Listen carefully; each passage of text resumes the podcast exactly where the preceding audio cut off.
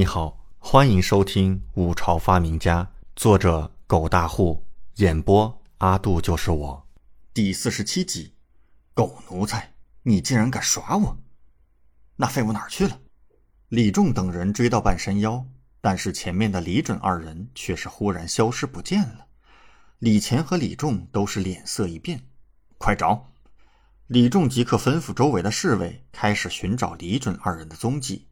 只是可惜，找了一圈，不但没有任何踪迹，反而就觉得两人像是凭空消失了一般。两位殿下，前方有处山崖，有个侍卫找了一圈没找到，发现了一个山崖，即刻跑来汇报。山崖，兄弟二人顿时一喜。李仲叫道：“那个废物肯定已经去山崖了。”走！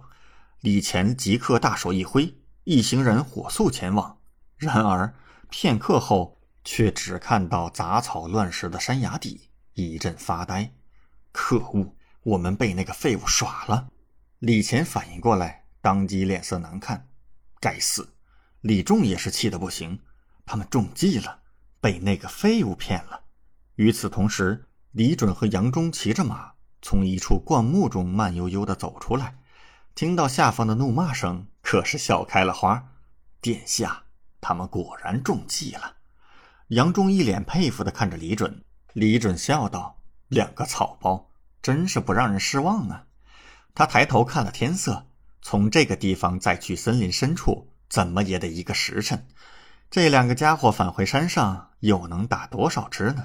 此计算是成功了，成功的把他们引入了歧途。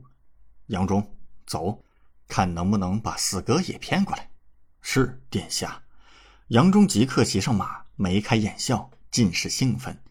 夜幕逐渐降临，虚实一道，进山猎鹿的队伍相继返回。不过李仲和李乾的脸色极为难看，甚至满脸杀气。和他们一样的还有四皇子的队伍，也是脸色难看。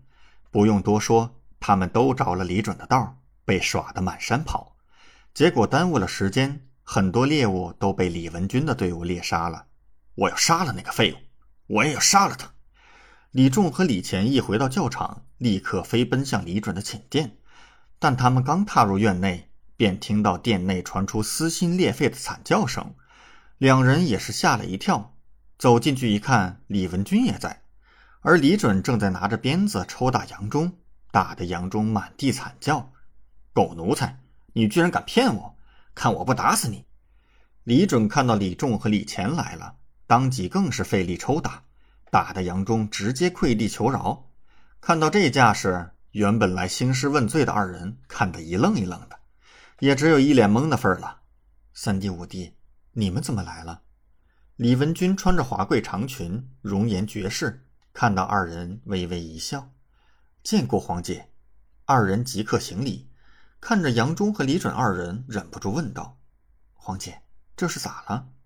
李文君便是冷笑道：“六弟这个狗奴才呀，今天带着六弟在山上瞎跑，把他耍得团团转。六弟正在教训他呢。什么？这是杨忠搞的鬼？”兄弟二人对视一眼，都是紧紧的皱着眉头。怎么了？你们这是找六弟何事啊？李文君问道。二人也只能摇摇头：“没什么，没什么，刚巧在外面路过嘛，听到有人惨叫，进来看一眼。”原来是六弟在教训奴才呢。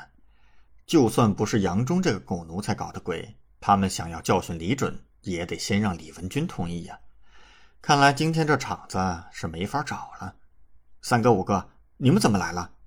李准撸着袖子，拿着鞭子，喘着粗气走到二人跟前。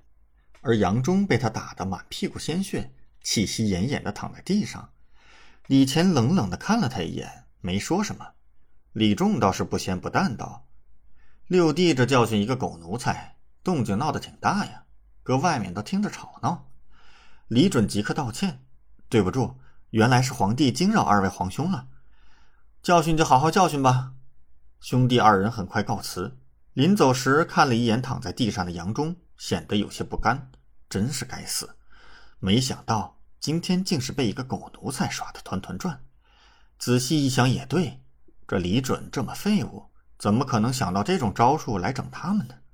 肯定是那个狗奴才。结果让他们碰上，也只能把他们一道耍了，真是晦气。李仲二人一走，李准即刻扔掉手中的鞭子，然后朝地上叫道：“杨总管，别装了，赶紧起来吧，他们走远了。”感谢您的收听，请继续收听下一集。